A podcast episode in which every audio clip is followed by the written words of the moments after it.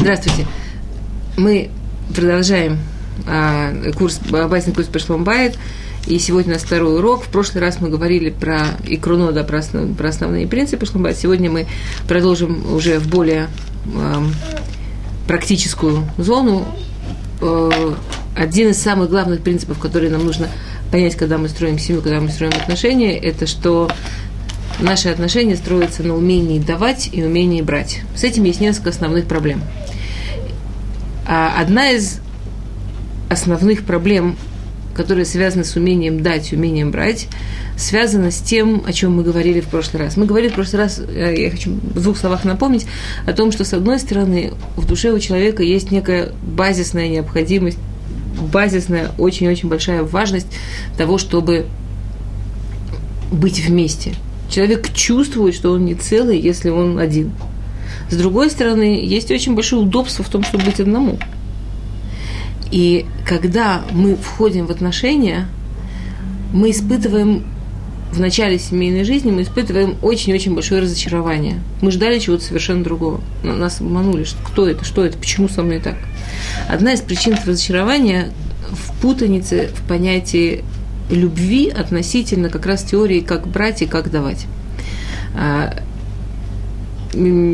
А, наши мудрецы говорят такую вещь, что есть принципиально разные понятия любви.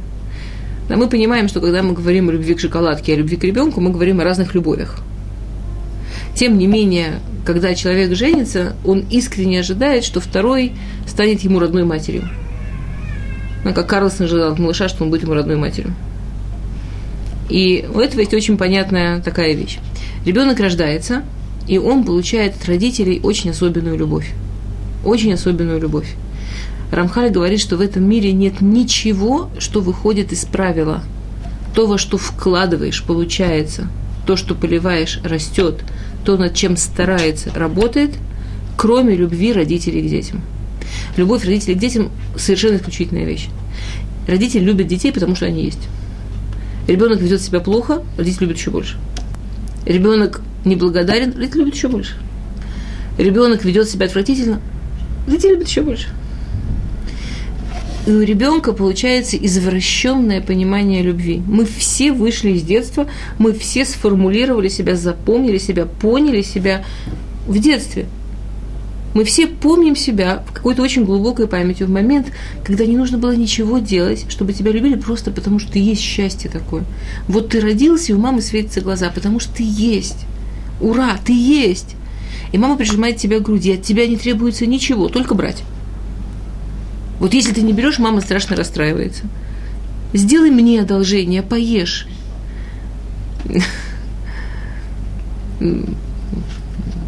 Моя мама чаще говорила, сделай мне одолжение, не ешь. Но сделай мне одолжение. За маму, за папу. Даже то, что я ем, это для них.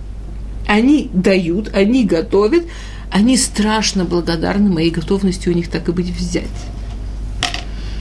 если ребенок говорит не хочу, почему ты заболел, как себя чувствуешь? И это во всем. И это во всем. Теперь ребенок немножко подрастает, и он первый раз выходит в свободный мир, например, в песочницу. И вдруг в песочнице он обнаруживает страшную вещь, что не все ему там родные матери. И если он хочет забрать вот у этого малыша совочек, то нужно дать ему за это ведерко. А если он хочет покачаться на качельках, нужно подождать в очереди или красиво попросить. Нужно дать что-то взамен. Никто не бежит от счастья, что наконец-то вот он пришел в песочницу, чтобы освободить ему все качельки и все совочки. И человек очень-очень быстро учится, что есть родители, и есть любовь родителей, и есть не родители. И там отношения совершенно другие. Там отношения, которые совершенно основаны на том, что заплатишь, получишь, не заплатишь, не получишь. Человек идет в школу, будешь хорошо себя вести, хорошо учиться, к тебе будут хорошо относиться – не будешь себя хорошо вести, хорошо учиться, все будут плохо относиться. С этого все начинается, это все заканчивается. Человек идет в магазин, заплатишь деньги, получишь хлеб, не заплатишь деньги, не получишь хлеб. Я могу сколько угодно рассказать о том, что я голодный. Заплатишь деньги, получишь хлеб. Не заплатишь деньги, не получишь. И человек всю свою жизнь, казалось бы, набирается опыта, что любые отношения, кроме любви родителей, построены на заплатишь, получишь, не заплатишь, не получишь. И вдруг, выходя замуж или женясь, ну, мы здесь одни дамы, поэтому мне легче говорить, выходя замуж, человек, с моей точки зрения, случается просто какая-то ментальная болезнь. Что-то типа вот да, тяжелого заболевания. Вдруг человек забывает весь свой жизненный опыт, деградирует в некое младенческое состояние, в котором он искренне ожидает, что его начнут тут же сразу с места вход любить как маленького ребенка родители. А, я очень люблю э, этот пример про то, что обычно все молодые люди, ну, во всяком случае, Бухура и это совершенно точно, но я думаю, что это не только. Я не проверяла ни в Бухура и после свадьбы первым делом заболевают. Ну, самые талантливые обычно заболевают еще немножко до свадьбы, они уже на свадьбу с температурой. Но обычный молодой человек, он обычно э, в шева-брахот, высокая температура, страшные боли, какой, причем часто заболевания детские, там краснуха, бронхит он жил один в общежитии, в Ешиве, где он там жил один, уже несколько лет. И когда он заболевал, самое большое, на что он мог рассчитывать, это что его сосед по комнате, пролетая на учебу, на его стон «Чаю!» говорил «Ладно». И делал страшный хэс, через два часа вспоминал и приносил ему чаю, и убегал быстро опять. А сейчас он женился, и он получил себе назад родную мамочку – которая, конечно, сейчас бросится варить бульончик, э, хлопать глазами, страшно беспокоиться и волноваться. Ну, конечно. Самое смешное, когда заболевают двое. Лежат рядом и ждут, кто первый сломается и станет родной мамочкой. Или женщина. Молодые женщины иногда носят такое ощущение, что они специально ведут себя с мужем плохо вот как будто вот специально ведут себя неправильно, некрасиво, ну просто по-человечески неправильно, некрасиво. Вот как... Первый телефон напоминание всем, кто забыл выключить. Как будто, знаете, вот как тот самый подросток, который испытывал, а если я буду вот так себя вести, мама все-таки меня все равно будет любить, еще больше будет любить. А если буду вот так себя вести, папа еще больше меня будет любить ощущение вот такое, как будто молодые женщины, или женщины, не обязательно на самом деле молодые, женщины недолго после брака, как будто специально проверяют, до какой степени можно довести. Если он меня любит, можем доводить. И, и, и на самом деле можно очень долго и много приводить примеров по поводу вот этой системы, но это очень-очень важное правило. Нам очень хочется увидеть в родителях, э, слегка, в муже родителей. Нам очень хочется, чтобы нас любили просто так, ни за что, как бы мы себя не вели и что бы мы ни делали. На самом деле, как говорит Рамхаль, нет любви похожей на любовь родителей, вся остальная любовь, она другая, все остальные отношения другие. Отношения между мужем и женой – это совершенные, абсолютно отношения, построенные на брать и давать. Вкладываешь, получаешь, поливаешь, растет, старается, работает. Совершенно эта система. Единственная разница, скажем, принципиальная разница с магазином, а, в котором нужно заплатить деньги, чтобы получить хлеб – мы не хлебом торгуем. В отношениях мы дело идет о чувствах, об эмоциях, об ощущении, что ты не один. Мы, мы платим человечностью, мы платим эмоциями, мы платим чувствами, мы платим вкладом, мы платим, платим тем, насколько мы стараемся и насколько мы понимаем, что это работа, у которой нет конца и которую нужно всегда продолжать. Это те мадбеот, да, это те, по-русски не получается, не деньги, монеты, да. Это то, чем мы платим в семейной жизни. И, и это очень, да, важная вещь. Теперь, на самом деле, еще э, это такая классическая тема философии, э, как это может быть, что из двоих один дает и другой берет – на самом деле в выигрышной позиции всегда оказывается тот, кто дает. Это парадоксально. Если подумать, это парадоксально. Почему ладно, если подумать? Если посмотреть на обычного человека в его жизни, кажется, что он этого не знает. Самое частое, мне кажется, что я слышу от э, людей, почему я? Почему я? Почему опять я? Почему я должна стараться? Почему я должна вкладывать? Почему опять я? Пусть он, если я увижу, что он ведет себя так и так, я тоже в ответ. Если я увижу, что он, ну, конечно, я. Пусть он первый. Пусть она первая. А на самом деле это опять реакция ребенка. Каждый раз, когда мы так чувствуем, это реакция ребенка. Ребенок привык, что родители первые. То есть, если посмотреть на мир как на систему ведущий и ведомый, пока мы дети, мы ведомые. Взрослее мы, стаем, мы становимся ведущими. Самое интересное, что на самом деле отношения, в которых один абсолютно ведомый, они невыносимы. Ни один взрослый не может жить в системе, где он совершенно ведомый. Это, это парадоксально, но именно в семьях, в которых один из пары уверен, что он всего себя вкладывает, чтобы давать, давать, давать, давать, давать, давать, а второй, как ему казалось изначально, просто кайфует от того, чтобы брать, брать, брать, брать, страдает именно берущий. Тот, кто в позиции, что он только принимает, это всегда, я, я не хочу вас грузить теориями, но есть определенные виды заболеваний, и зависимости и так далее, которые известно, что они получаются только в семьях, в которых есть неравномерное разделение на дающего и берущего. И симптомы всегда проявляет берущий. То есть тот, кто вот в позиции, что он получает, и получает, ну, казалось бы, кайф какой. Все ему. В реальной жизни Э, э, это, человек, это взрослый человек, который теряет место взрослого в жизни. Это, это, это страшный излом личности. И, э, и это такая очевидная вещь, за что еще древние философы об этом много спорили, как это можно объяснить, что из дающего и берущего всегда намного выгоднее, всегда намного больше кайфа, всегда намного больше удовольствия в позиции дающего.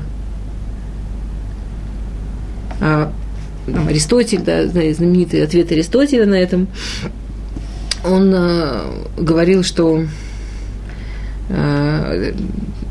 что когда есть дающий и берущий, он так красиво говорил, что э, дающий теряет, э, дающий теряет копейку, но приобретает мала, ну, достоинство.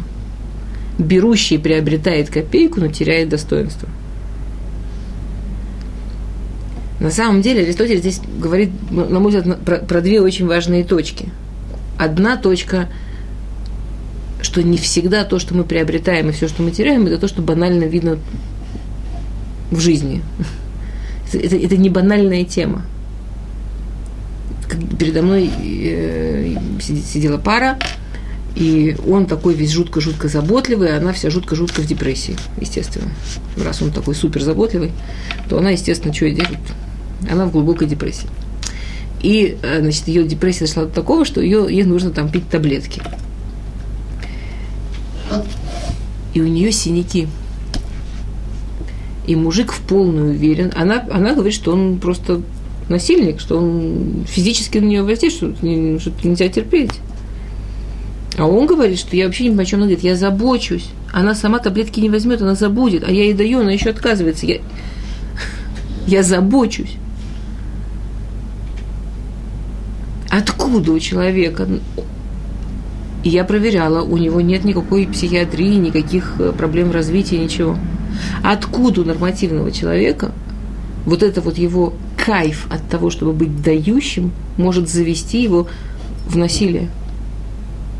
Может завести его в то, что вообще забрать у жены место. Откуда? Женщины – сидит женщина, ее много-много, причем неважно, какая фигура. Сидит рядом мужчина, его мало-мало, и тоже совершенно неважно, какая фигура. Да, и она, я стараюсь, я делаю, и я все сама, и все на мне, и только я, и я... Я не против. Ты я что? Да пожалуйста. Откуда? Вот вы понимаете, это на самом деле То есть, если посмотреть Альпанав, у нас как бы проблема, почему всегда мы, почему мы должны давать, почему мы должны делать. В настоящей жизни у нас проблема ровно наоборот. У нас большая проблема подвинуться и дать место. В реальной жизни кайф давать, он такой мощный, кайф быть дающим, он такой сильный, что он почти не оставляет место, не оставляет место второму. Кроме того, что когда мы даем, то мы решаем очень большую жизненную задачу в семейной жизни. Про нее мы еще будем говорить, когда мы будем говорить про комплименты, про критику, про конфликты и так далее. В каждой семье есть очень такой сильный и важный момент соревнования. Мужчины и женщины в семейной жизни очень серьезно соревнуются между собой, кто в доме хозяин.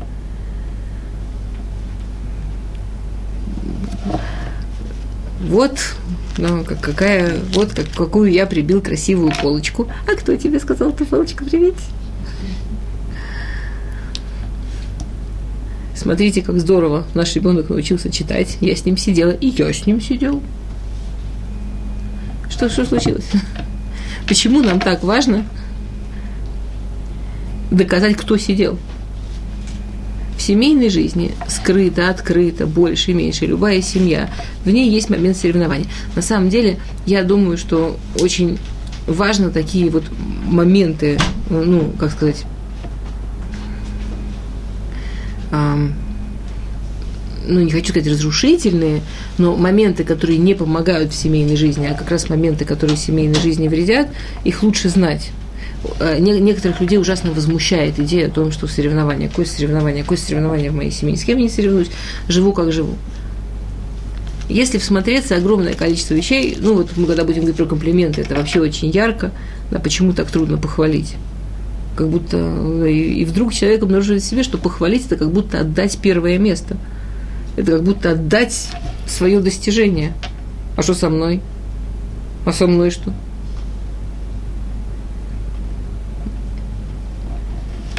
момент соревнования, он на самом деле намного больше работает, когда мы даем и когда мы берем, чем, собственно, желание дать и взять. А Равдеслер, он приводил другой ответ на вопрос, почему человеку так важно и так настолько приятнее давать, чем брать.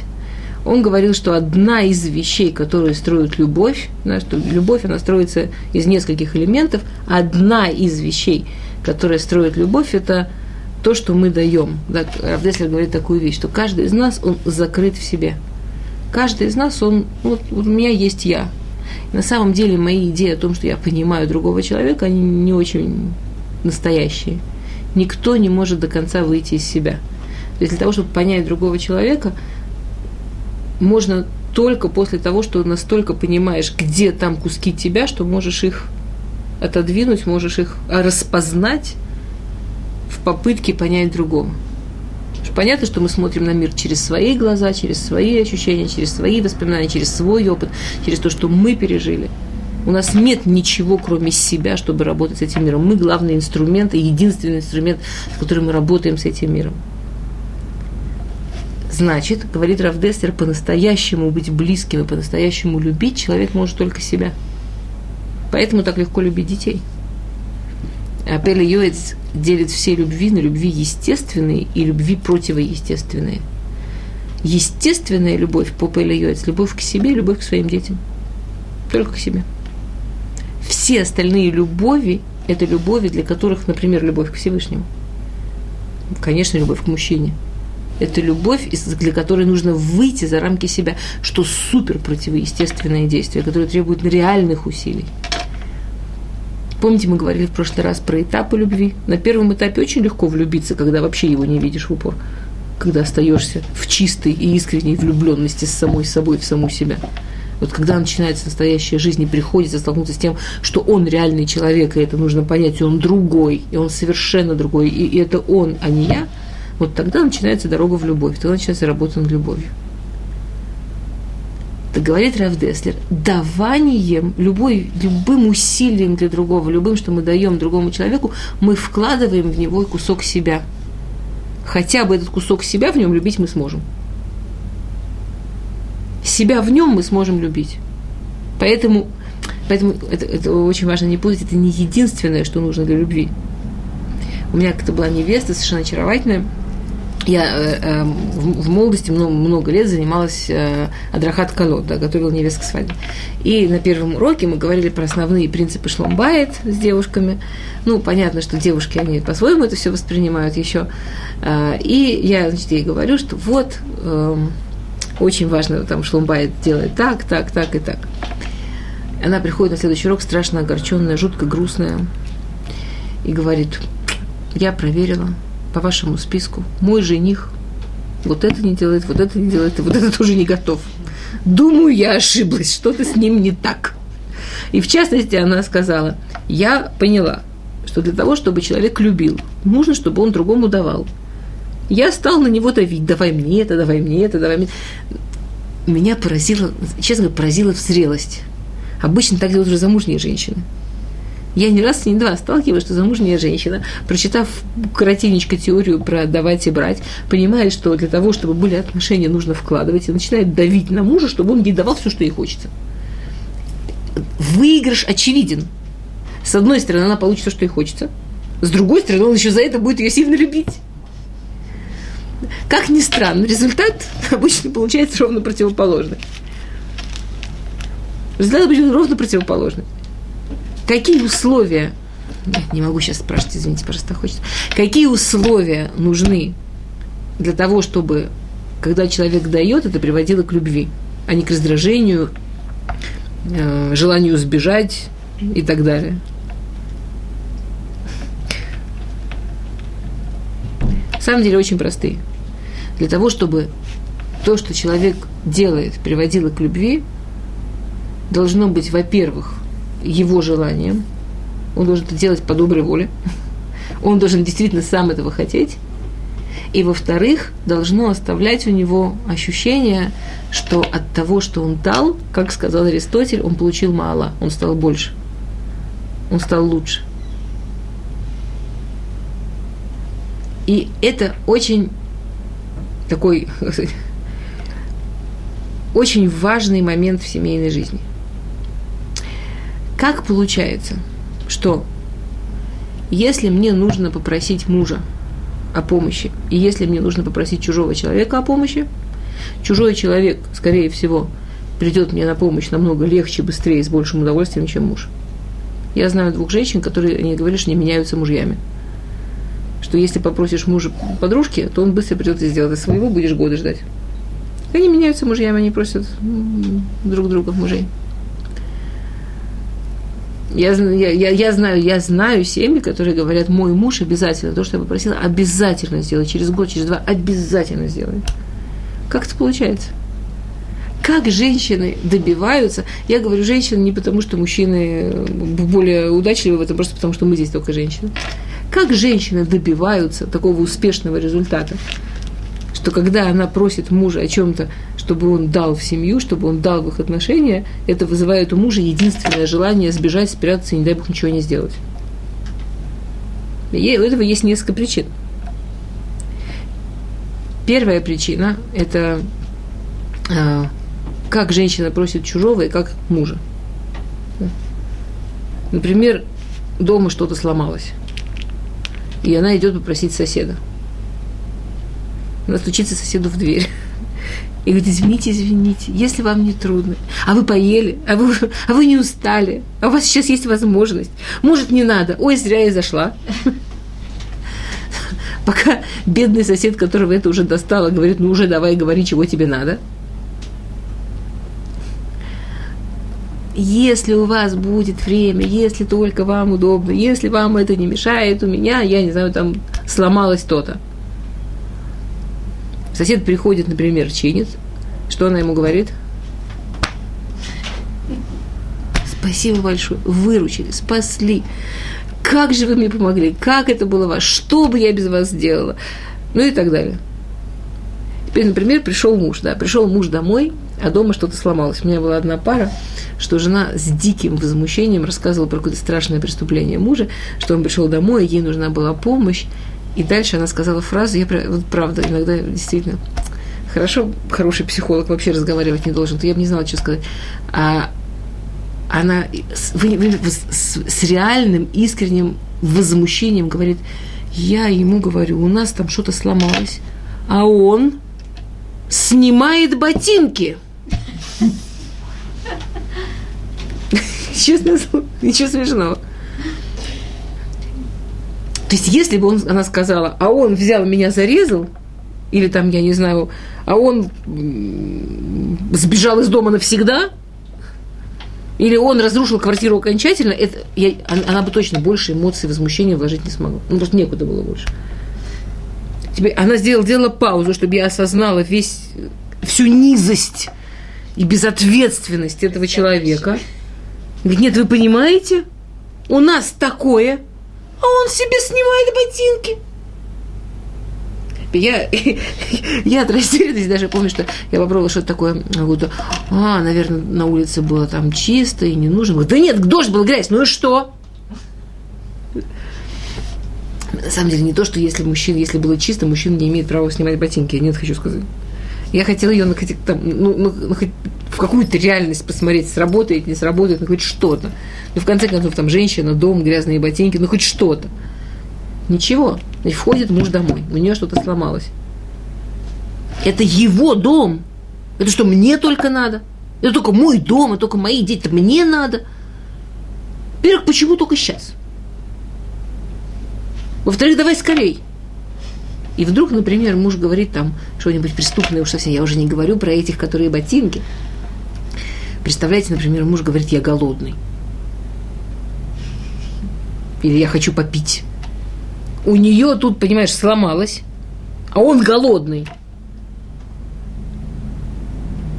Теперь, скажем, этот муж выстоял, не сбежал под, под, под возмущенные крики жены о том, что пришел он поздно, делает все не так, ссорит вокруг, что он себе думает, снял ботинки, не снял ботинки и так далее. Все-таки починил то, что она просила. Что она ему это говорит дальше? Смотри-ка ты, Можешь, когда хочешь. А что вон с той полочкой, про которую две недели прошу? Для того, чтобы этот человек захотел что-то дома еще делать, он должен быть мазохист. Теперь другой вариант, что любят делать женщины, это строго-строго сказать, значит так, помой посуду, и вообще должен всегда мыть посуду. Самое частое, что я слышу от мужей, как объяснение, почему они ни за что, ни за что, ни за что не хотят помогать дома, ну, после э, теории о том, где мужское и женское место, и как они много работают, и вообще как они страшно заняты, и как они этого вообще ни за что, ни за что, никогда, никогда. Вот обычно, когда вот этот слой проходит, то самое любимое, что вот чаще всего слышу от мужчин, это и потом всегда то есть мы умудряемся как-то так попросить мужа, как-то так поделиться с мужем домашней работой, что единственное ощущение, которое у мужа возникает, это ловушка. Вот сейчас с дуру один раз поможешь, и навсегда. И попался. И все. Вот интересно, из нас кто-нибудь, если бы мы знали, ну это правда, вот правда, как евреи в шабату паро, один раз поработали, все навсегда, рабство полное. Если бы я знала, что я на работе, если один раз поднесу там, боссу чай, буду все, все теперь всегда, всю жизнь обязана носить боссу чай. Я бы, наверное, в туалете спрятала, чтобы только ему чай не нести. Почему вдруг? Это не моя работа. Это понятие всегда, оно очень страшное, очень угрожающее. У нас есть огромная разница, если мы уже говорим про конкретно помощь мужей по дому, хотя это только, естественно, пример вообще к этой теме давайте брать, если мы говорим все-таки о помощи мужей по дому, для начала нужно понять такую вещь. Отношение женщины и мужчины к дому, они, оно принципиально разное. Мужчины и женщины принципиально по-разному относятся к дому. Женщина ощущает дом как часть себя, да. Женщина ощущает дом как я, женщина заходит в свой дом, и там не убрано, значит... Или заходят чужие люди, а у нее бардак. Мне вчера одна женщина привела пример. Она говорит, представляете, уборка перед Пейсах. А он привел гостей. У меня стулья стоят на столе, а он привел гостей. У меня стулья на столе.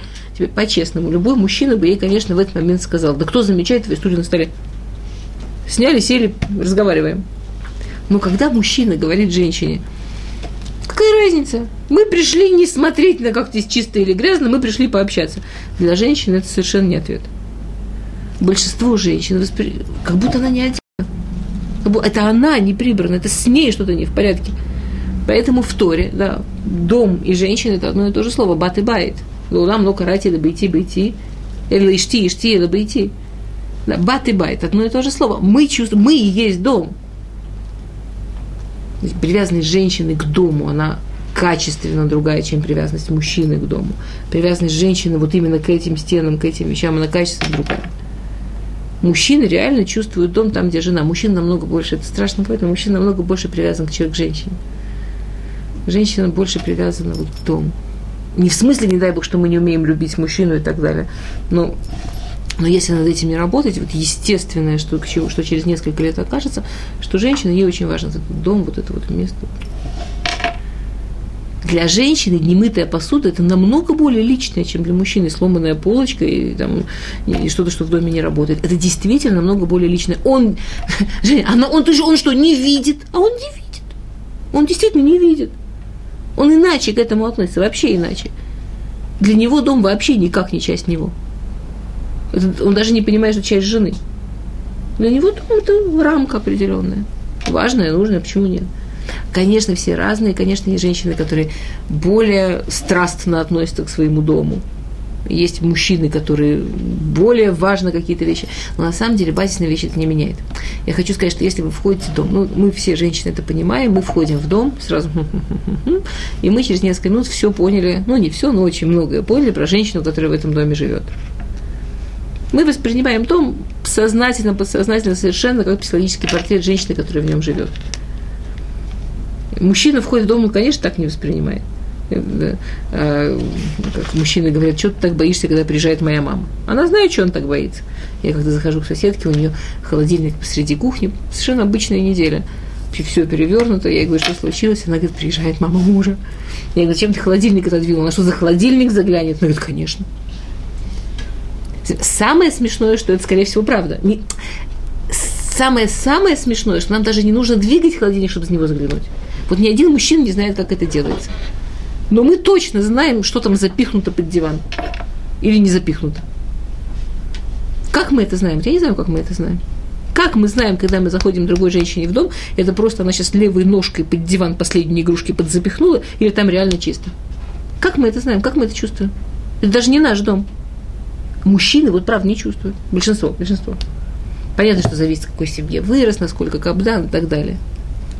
Но даже мужчина, которому очень-очень-очень важна чистота, например, или как дом выглядит, и даже самая благонизкая женщина, они даже близко не подходят друг к другу по степени того, насколько то, что происходит в доме, для них имеет важность. Это, это, это не меряется балаганом. Мы должны понимать, что да, уровень того, насколько нам важно, насколько, что, что происходит в доме, он совершенно другой, чем мужчина. И когда я прошу у мужчины помощь, когда я прошу у мужа помощь, я действительно прошу у мужа помощь. Теперь, на самом деле, можно привести мужа к тому, чтобы он очень любил помогать дому. Чтобы для него это было естественно и просто. Но нужно пройти несколько ступеней. И первая ступень начинается только на том месте, когда я вдыхаю глубоко, выдыхаю окончательно и действительно договариваюсь с собой, что это мне нужно. И это мой дом и он действительно не видит, не чувствует, не понимает и не побежит сам. На этом месте я могу его попросить. И вот тут мы возвращаемся к нашей теме, которой мы занимаемся, давать и брать. И на самом деле последней строчкой нашего урока примерно должно бы было быть что-нибудь такое, что когда мы говорим о давать и брать, это очень небанальное понятие. Можно так дать, чтобы это было ужасно забрать. Вот эти вот пары, про которые я вам рассказывала, когда от попытки давать, а на самом деле от внутреннего желания выиграть во всех соревнованиях и быть первым, быть, быть главным и контролировать все. тот, кто как бы был дававшим и вкладывал в это огромные силы, вкладывал в это огромную энергию, на самом деле уничтожал второго, то есть забирал у него вообще жизнь, забирал у него все. А, и можно так взять, чтобы на самом деле очень много дать. Людям необходимо давать друг другу эмоции. Людям необходимо давать друг другу любовь.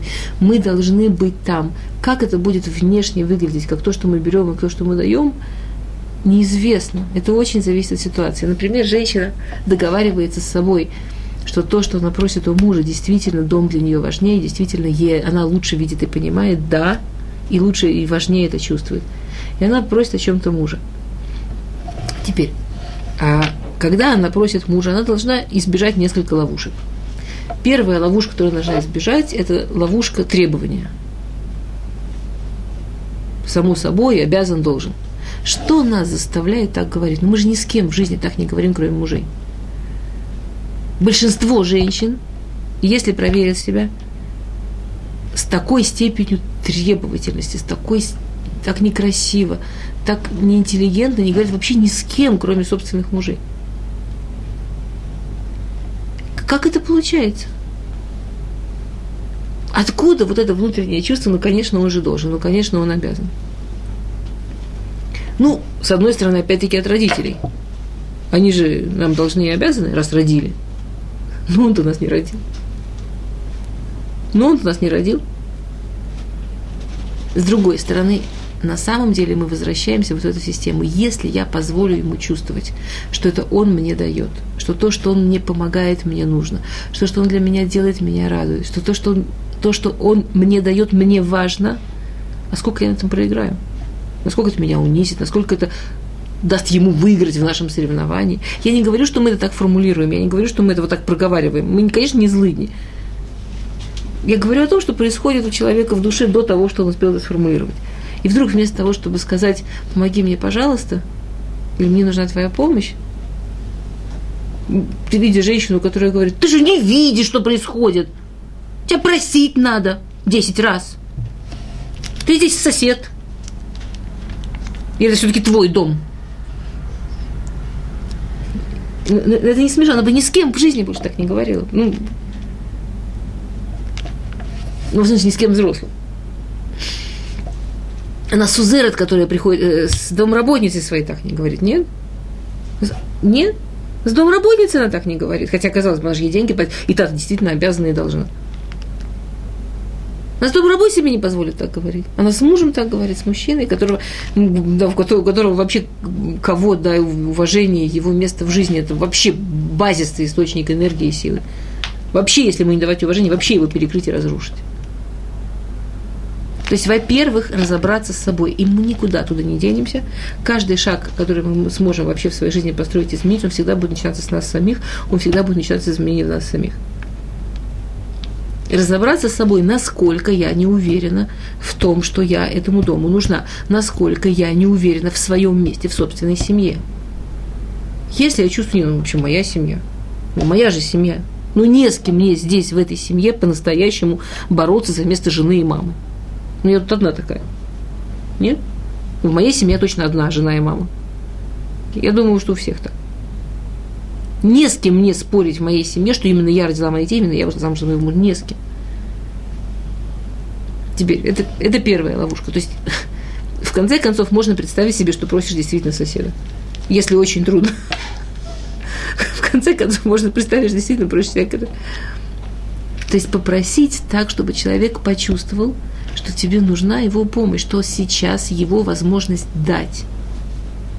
На самом деле у нас не соревнование о том, кто меньше сделает.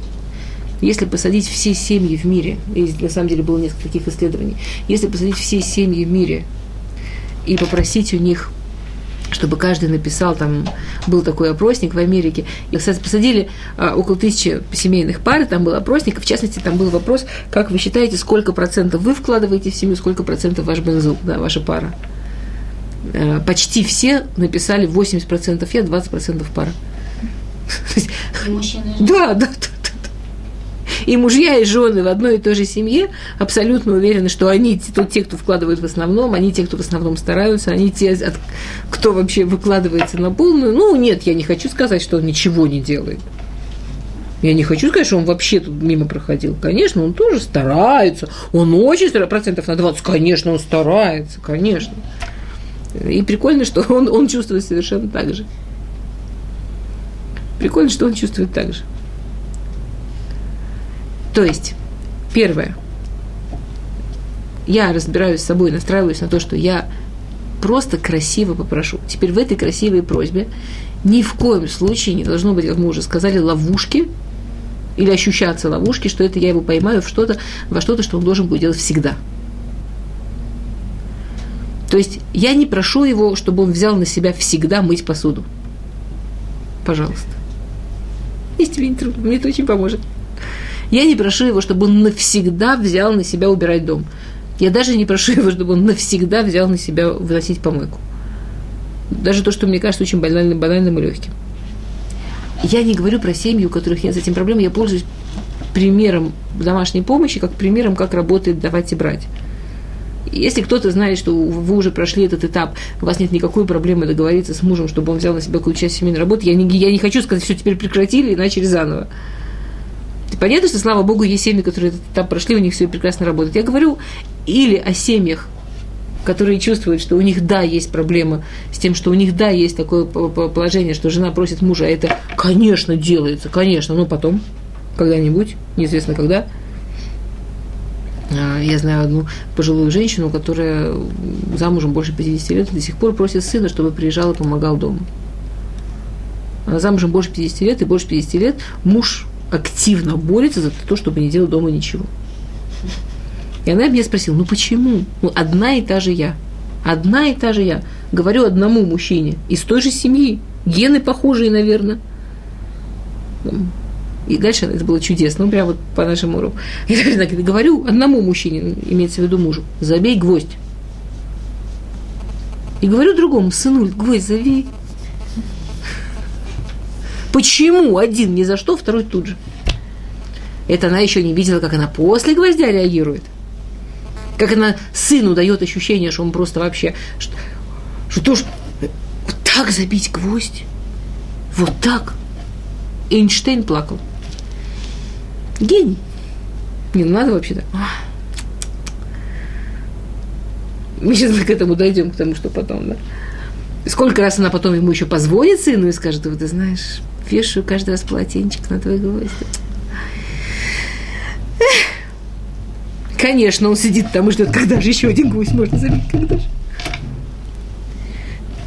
То есть мы говорим про мужчину, для которого базисная необходимость быть спасителем, базисная необходимость быть тем, кто помогает, тем, кто сделал женщину счастливой. Базисная. Мы говорили про базисные необходимости мужчин и женщин? Это, а, в прошлый раз не говорили, нет? Это как у нас вторая проблема, кроме э, вот разницы в любви родителей и, и разницы в э, любви мужа и жены, и, и, и например, в магазине. Э, у нас есть разница в базисной необходимости мужчин и женщин. Базисная необходимость мужчины быть спасителем. Вот не просто уважение, не просто чтобы его принимали, не просто чтобы его мнение ценили, а вот реально спас, спас. Вот солнце взошло. Вот он, вот если бы его не пришло в ее жизнь, ее жизнь была бы глухая и пустынна. А вот тем, что он пришел, вот он женился, просто спас. Вот спас. Женщинам очень смешно поговорить с мужчинами. Я пока не нашла ни одного, кто, кто кому это совершил. Вот, вот, вот так. Базисная необходимость женщины, в отличие от этого. Как же, чтобы спасали, если бы. У вас есть базисная необходимость, чтобы вас спасали? Это вашему мужу повезло. На самом деле у большинства женщин базисная необходимость, и, пожалуйста, не возмущайтесь сразу, дайте там минуту вдохнуть, выдохнуть, чтобы оценили ее нечеловеческие усилия. Базисная необходимость женщины, чтобы оценили, какая она герой, вообще при смерти уже герой. У меня есть простое доказательство. Примерно через полгода после свадьбы все мужья становятся специалистами в женских болезнях как именно к его приходу у нее болит голова, спина и ноги. Все. Если вы скажете, что ваш муж не разбирается в том, как именно у вас болит голова, я не знаю, это чудо какое-то, вообще спросите у него. В природе таких не существует. Мы это делаем вот так. И, и тут есть у нас, значит, такая проблема. Да? Приходит мужчина с базисной необходимостью в том, что он спаситель домой. То есть у него базисная необходимость, а мы говорим, что в семье-то мы платим эмоциями, да? А у него базисная необходимость в том, что «А, вот оно, солнышко сошло, вот он спаситель пришел, вот, вот он пришел, теперь счастье настало, все хорошо. Стоит к нему спиной жена и готовит ему еду. Ой, она это делает не потому, что она такая поганая женщина, которая хочет его обидеть. Нет, у нее ее базисная необходимость, чтобы быстро-быстро он оценил ее нечеловеческие усилия. Она сегодня отработала, потом пришла домой, убрала, потом детей, не знаю, что с ними сделала, все-все с ними сделала, а теперь еще ему еду готовит. Ну, пришел цени. Ой! Он видит ой, он не понимает все этих ее заморочек, он понимает одно, он пришел, она несчастна. Он пришел, она несчастна. Он не спаситель, он убийца. Знаете, моя бабушка, чтобы она только жила, она говорит, вы, она, я, я недавно не была в Москве же, она дает необыкновенно вкусный бабушкин пирог и говорит, в этом пироге вся моя душа. Я понимаю, что я сейчас буду есть бабушкину душу. Я не знаю, как вам, очень тяжело. Представляете, жена, которая всем своим видом изображает мужа, вот в этом салате ее кровь и кости. А он, гад, сволочь, людоед, что ради него она должна из последних сил. Он не понимает, что она не хочет, чтобы она сказала, ладно, не делай ничего, иди отдохни. Это еще обиднее. Что ты не делай ничего, уже сделала, давай цени. Теперь, на самом деле, вот этим своим, о, она нападает, у него там базисную необходимость, базисную мужскую необходимость. У него базисная мужская необходимость, чтобы, ой, ты пришел счастье какое-то. А она вот такая. И он сразу начинает лучший метод защиты нападения, он сразу начинает защищаться. Что-нибудь типа, и что ты весь день уже делала, что так устала? Вместо здрасте. Она Последний час уже ждала, как он сейчас придет, как она ему сейчас все. Так что же, мне сегодня еще было трудно. А, и в автобусе на ногу наступили. А я дальше пошла. И вот это. И сумки тяжелые были. Я дотащила. И она, она не в смысле жаловаться. Ей надо, чтобы оценили ее нечеловеческий подвиг. Она женщина. Ей даже не надо, чтобы ее спасли. Ага, спасет, потом не оценит. А где подвиг, если спасет? Нет. Потом пусть спасет. Сначала подвиг. Это женщина, которая говорит мужу, чтобы он поднял, там, она сделала когда покупки, и говорит, подними из машины вещи. Она не говорит, там, тяжелые сумки, бедненькие, тебе так сложно, может тебе помочь. Она говорит, ой, я сделала такое, у меня так не я, у меня прям все силы забрала, все сделала, ну, забери там эти сумки. Ну, она же герой, она выложилась. Она герой, а он говорит, чем ты целый день занималась? Ну и дальше, понятно, же, у меня нет времени, но можно вполне дальше рассказать замечательный семейский, семейный скандальчик, который тут же они разыграют на входе. По-честному, есть понятие, в Торе есть понятие, что э, Всевышний не дает человеку испытания, в котором он не может выстоять. Так вот, из двух, мужчина и женщина, мужчина, в отличие от женщины, не может выстоять, вот вообще не может выстоять в испытании, чтобы ему не дать ощущение, что он спаситель. Вот он просто вообще теряет смысл существования. То есть, если у женщины есть все-таки еще какие-то дополнительные смыслы, плюс у нас есть некоторый люфт. То есть, грубо говоря, так, мужчина вошел, все бросить, все оставить, две минуты вокруг него попрыгать, поскакать, изобразить, как солнышко вошло. Там вообще какое вообще вот оно счастье наконец наступило, вот оно ура. Как только он расслабился, сразу рассказать, какая ты несчастная, и как тебе плохо, и как сильно, и как сильно ты его ждала, кстати, когда говоришь, когда мужу говорят, как сильно ждала, не сразу добавляй, что ждал, чтобы он всех детей искупал. А тоже минут через пять. Они минут пять дышат, наслаждаются счастливы, потом можно. Но не сразу. Ему нужно вот это вот так набрать, набрать, потом, потом нормально, потом, потом он готов жалеть, потом он готов сочувствовать, потом он может. Когда он понял, что он, в принципе, солнышко, а в салате не совсем кровь жены, а так, ну, на самом деле, может, это любовь. Может, там любовь в салате. То же самое. Когда жена просит мужа помочь по дому, она должна помнить, что для него то, что он... Вот, вот, то есть можно то же самое «забей гвоздь» сказать, как «забей гвоздь враг, который мне никогда не помогает и сделал мою жизнь тяжелой и унылой», и заставить мужчину войти в такую глухую оборону. Причем это, это вещи, с которыми они не могут лететь, не могут это выстоять. Или они не мужчины. Ну или они какие-то совершенно вообще уже ангелы. Средний мужчина не может в этом выстоять.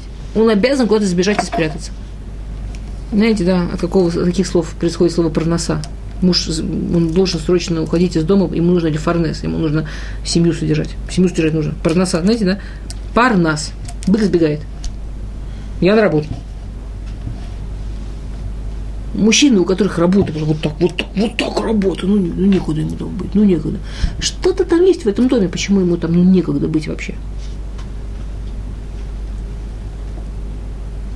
Теперь, если я обращаюсь вот к его чувству, что он спаситель, то есть, например, я прошу его забить гвоздь. А. Ненавязчиво, недавяще, без обвинения в голосе. Действительно, с искренней просьбой, не говоря ничего про его недостатки, как он гад не видит, как в доме нет гвоздей, а про свою необходимость. Мне, мне это очень поможет. Мне нужно. Мне. Ну, мне, у меня есть такая необходимость. Если ты можешь мне помочь, я буду очень благодарна. Ну, не знаю, любым красивым способом, который приемлем в данной семье. Это первый этап. Теперь, если все равно не работает простая просьба, которая никаким образом не включает э, угрозу рабства и постоянства и так далее, то делаем еще виртуознее. Но второго, знаете, виртуознее заключается в том, чтобы вообще ничего не просить, а затаиться и ждать и схватить момент, когда муж нечаянно что-то сделает сам. Тебе на самом деле это не важно, как начать. То есть мы начинаем с момента, что мы попросили, и когда-то он все-таки это сделал. Или, если это не работает, то мы начинаем просто с момента, что он расслабился, отвлекся и нечаянно что-то по дому сделал сам. Не важно что, вот вообще не важно что. Ну, вообще не важно. Лужу потер, кровать застелил, не важно что. Рубашку сложил. Погладил вам себе рубашку. Ну, Улья говорит, я тебе себе две рубашки погладил. Все, что угодно, что то сделал. Теперь мы, и тут мы переступаем на второй этап. Второй этап самый важный. Второй этап заключается вот в том, как вот эта женщина благодарила соседа, как эта мама благодарила сына. Мы начинаем искренне, мощно, сильно, сильно, сильно благодарить. Что мы делаем? У нас есть огромная путаница внутри со всеми этими понятиями давать и брать. Огромная путаница. Нам кажется, что тот, кто дает, он фраер. Хотя на самом деле тот, кто дает, это единственный человек, который действительно живет, и мы живем, когда мы даем. До такой степени, что Мидраш Раба пишет, что как видно, что человек создан бы целым и как видно, что человек создан в подобии Всевышнего. Что то, что человек создан в подобии Всевышнего, видно в том, что так же, как Всевышний, его главное желание дать, давать добро – также человек по-настоящему воплощается, когда он дает добро. До такой степени. А мы живем в мире, который нам говорит, ага, ты все время, ты фраер, ты вообще там, э, тебя там это вот унизить, ну, всякие-всякие вот эти глупости, которые у людей накапливают. Мы живем в мире, в котором есть огромное количество перевернутых понятий. Нам очень важно ввести в себя и в свою семью правильное понятие. Когда муж что-то сделал, мне необходимо соединить в нем, в себе и в нашей семье вообще, что то, что, что дать, помочь, это, это замечательно. Это замечательно. Это достойно благодарности, это достойно внимания, это достойно слов, это достойно того, чтобы об этом помнить. Например, муж бил гвоздь. Значит, сначала умираем от счастья. Рассказываем, как гвоздь спас нам жизнь. Как без этого гвоздя вообще, вот вообще наша жизнь была темна и пустынна. И только теперь, вот с этим вбитым гвоздем, наконец, вот оно, счастье пришло – то есть позволяем человеку почувствовать то, что ему необходимо, почувствовать, что он спаситель. Почему обязательно спасать из рук дракона? Он нас спас от жизни без гвоздя. Какая разница, чего спасать-то? Заодно тренируем в себе умение быть благодарными, умение говорить комплименты, так далее, так далее, все, о чем мы еще поговорим. Теперь это делаем недолго, буквально недельку. Потом, я, конечно, преувеличиваю, не сильно. Потом устанавливаем день памяти забивания гвоздя. И уже не надо каждый день, просто празднуем раз в неделю ну и так далее. Идея в том, что на самом деле, грубо говоря, э, мужчина проходит дома примерно так три этапа относительно помощи по дому. Первый этап – мне это все вообще не нужно, мне это все более того опасно. И если то есть, если я делаю что-то сам, вот я сам выбрал это сделать и делаю, окей, я знаю, меня научили, нужно какую-то часть на себя брать, понимаю. А то, что просит жена, ловушка аккуратно, красный свет. красный флажок. Захватит, поработит, все на меня скинет. Первый этап, все, что он делает, нужно сначала помочь человеку успокоиться и понять, что это ну, и общее и так далее. Второй этап – это… Да. Второй этап – это из того, что… То есть, когда он на первом этапе что делает, он делает для жены. У него есть личные отношения с женой, жене нужна помощь, он лично для жены готов ну, сделать лично жене приятное. Лично. Почему нет? Он, он не хорошо относится. Она так хорошо реагирует. Такому человеку приятно его порадовать. На втором этапе вот это вот ощущение, что то, что я даю в доме, то, что я даю в семье, то, что я вкладываю в семью, это идет всегда рядом с положительными эмоциями, с благодарностью, с воплощением необходимого мужчине вот этого вот ощущения. Женщина. ощущение, что именно в доме у него воплощается его мужественность, его, его возможность давать и так далее, уже переходит собственно на то, что человеку приятно что-то делать в доме не лично для жены, а потому что в этом он чувствует воплощение своей, своей мужской необходимости в том, что там, спасать, давать и помогать. Потому, а мы все равно это делаем. У нас же другая проблема – у нас нет проблем. У меня недавно была пара, что муж, он просто в, в своей киеле, где он живет, он фантастический бальхесед. Ну, фантастический. То есть от своих профессиональных до денежных, до у него там есть какое-то количество там несчастных людей, которых он буквально кормит поя, чуть ли не готовит. Ну, ну, ну человек совершенно фантастический. Ну, я вот таких не встречала больше, правда. Из всех людей, которые в жизни видела, наверное, самый мощный человек с желанием и любовью давать. Как жена умудрилась абсолютно обрезать вот это его желание давать в семье и дома? Вот так. Когда только требования и никакой благодарности, и никакой радости от того, что он сделал, мужчины в этом не стоят. Вопрос, стоим ли в этом мы. Понятно, что все все равно начнется и кончится с нас самих. Понятно, что все все равно начнется и кончится в том, насколько я уверена – насколько я уверена, что то, что я делаю дома, и я, со мной никто не соревнуется, кто в этом доме хозяйка. Насколько я уверена в себе, как в женщине в этом доме, насколько я готова подвинуться и дать мужчине. А, есть, э, а, есть имра, которая говорит, что женщина настолько женщина, насколько она дает место мужчине, мужчина настолько мужчина, насколько он дает место женщине. Насколько я борюсь за вот это вот осознание себя, что мне страшно так кого-то пустить. Все все равно начнется с меня. И в этом растут дети. Интересно, вот дети, которые вырастают с ощущением магиали, да, мне должны. Я должен бороться за каждый кусок, который мне дают. Мне все должны, мне должны дать. Я строго-строго слежу, дали ли мне достаточно. И дети, которые вырастают, знаете, кто называется, ларч, да? ну, которым классно делиться, и которым... Это, это вот отсюда. Семья, в которых отношения мамы и папы, давание там осознанное удовольствие или даже выстроенное удовольствие, например, по той схеме, которую мы сегодня нарисовали. Или соревнование за то, кто возьмет и кому это будет. Ну, какая разница, кто возьмет? У кого сейчас сил больше? Когда-то у жены больше сил, и она источник – когда-то у мужа больше силы, он источник. Мы все равно вот так всегда. Но нет в реальной жизни возможности, чтобы два взрослых, один только давал, другой только брал, и оба были счастливы. Не работает это так. На самом деле, и это не сегодня уже, да, у нас уже урок сегодня фронтальный закончился, но на самом деле то, о чем мы поговорим без радости позже, я надеюсь, с Божьей помощью, это что самая главная ответственность человека – это насколько он дает самому себе. Насколько он дает самому себе, насколько мы позволяем себе набраться сил. Насколько мы ждем, что кто-то нас напитает, или мы понимаем, что мы должны дать себе сначала, чтобы были силы дальше жить. насколько мы даем себе, откуда взять энергию, откуда взять радость жизни, насколько мы даем себе, насколько мы себе не жадничаем. Теперь эту фразу можно поставить в начале урока и послушать все сначала, и будет все еще лучше понятно.